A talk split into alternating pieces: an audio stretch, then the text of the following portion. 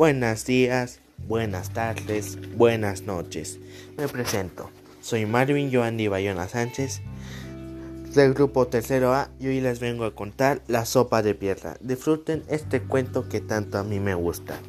En cierta ocasión, un viajero que iba cargando con un ligero petate y una olla vacía, llegó a un pueblo que no conocía. Llevaba días caminando, andaba sucio, cansado y sobre todo hambriento. Se dirigió a la plaza y vio que estaba muy animada.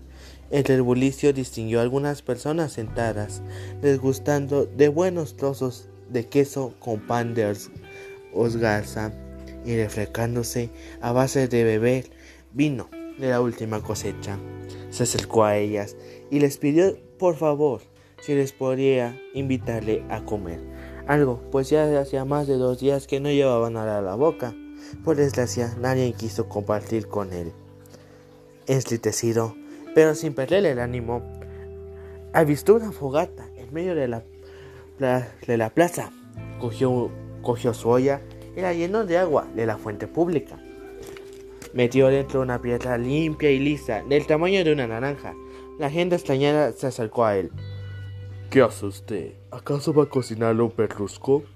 Le preguntó un lugareño, descarado, cuya voz sobresalió entre los murmuros de la gente que se miraba con cara de asombro.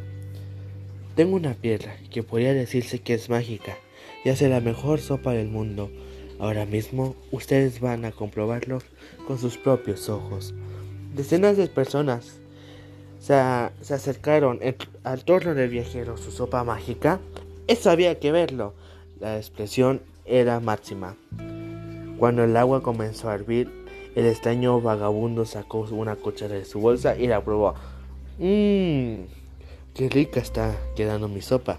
Claro, pero si tuviera algo de carne estaría más sabrosa. Uno de los lugareños le dio un pedazo de jamón que acaba de comprar.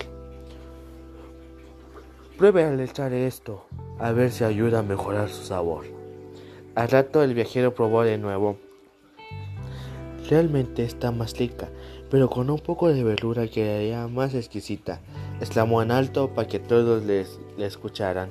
Una mujer que salía del mercado, que, había, que se había unido al curioso grupo, también quiso contribuir a la curiosa receta. Tenga unas zanahorias y unas versas para añadir al caldo. El hombre lo aceptó encantado. Las echó a la olla y le llevó un poco de líquido caliente a sus labios. ¡Qué maravilla! Pocas veces he comido algo tan delicioso. Alguien tiene media docena de patatas y un poco de sal para realizar. Para realzar un poco más, esto ya casi está.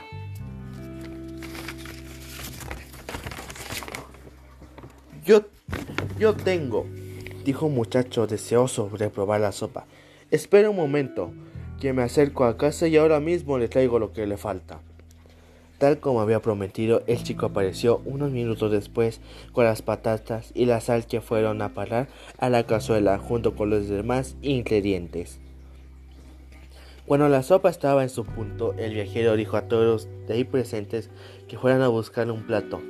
Tenían que probar aquella maravilla. Hombres, mujeres, niños degustaron la sopa de piedra y la encontraron espectacular. Es perspicaz e inteligente el viajero, había conseguido que la gente del pueblo cayera, creyera que estaba tan rica por los efectos mágicos de la piedra. Bueno, en realidad estaba buenísima porque entre todos habían llenado la olla de buena comida y sus sabrosos condimentos. Una vez más el hombre sació su apetito y se sintió con fuerzas. Levantó la piedra y se la metió al bolsillo. Probablemente volverá a necesitarla para poder comer. Como demuestra esta historia, a menudo el ingenio es más importante que los bienes materiales, ¿no les parece? Y fin. Agradezco su atención. Sin nada más que decir, me despido. Les deseo una buena tarde. Adiós.